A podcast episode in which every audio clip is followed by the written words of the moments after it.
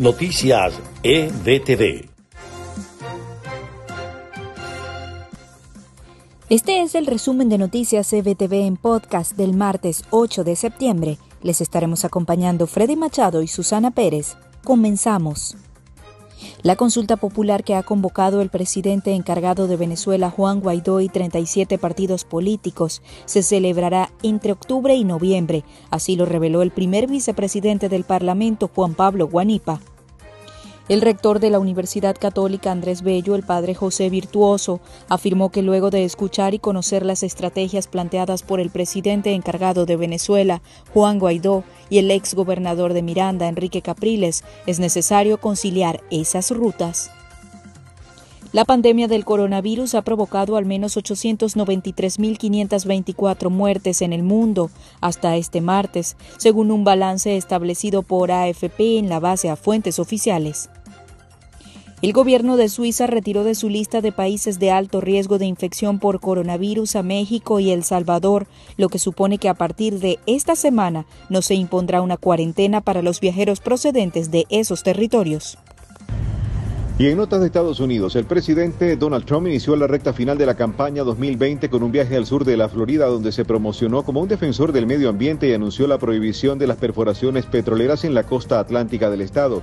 Afirmó que los demócratas utilizarían el medio ambiente como excusa para perseguir una agenda socialista y aseguró que el candidato presidencial demócrata Joe Biden sería malo tanto para el medio ambiente como para la economía. La Oficina de Asuntos Consulares del Departamento de Estado de Estados Unidos y el Departamento de Seguridad Nacional ampliaron el periodo de vencimiento de visas y anunciaron que la entrevista no será necesaria, pero solo por un tiempo determinado.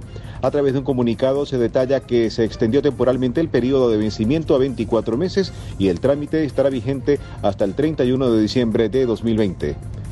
El buque de combate estadounidense USS Detroit partió de su puerto base de regreso al Caribe para apoyar las operaciones antinarcóticos impulsadas por la administración Trump.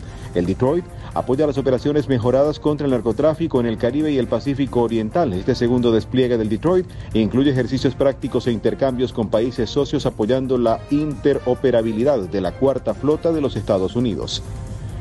Florida quiere distribuir 5 millones de dosis de vacunas contra el coronavirus para finales de octubre. El estado fue escogido en un programa piloto que, en caso de ser exitoso, servirá de modelo para todo Estados Unidos, aunque las autoridades locales deben esperar la aprobación final de la Administración de Alimentos y Medicamentos para la aplicación de las dosis.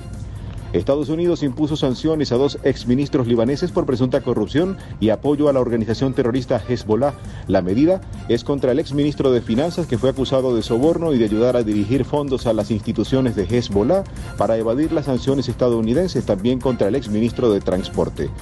Este fue el resumen de podcast de EBTV Noticias. Les acompañamos en la producción Marifé Soto y María Gabriela Rondón. En la narración Susana Pérez y Freddy Machado. Sigan conectados a nuestra programación a través de la página www.ebtvmiami.com y en las redes sociales con nuestro usuario arroba ebtvmiami. Hasta una próxima oportunidad. Noticias EBTV.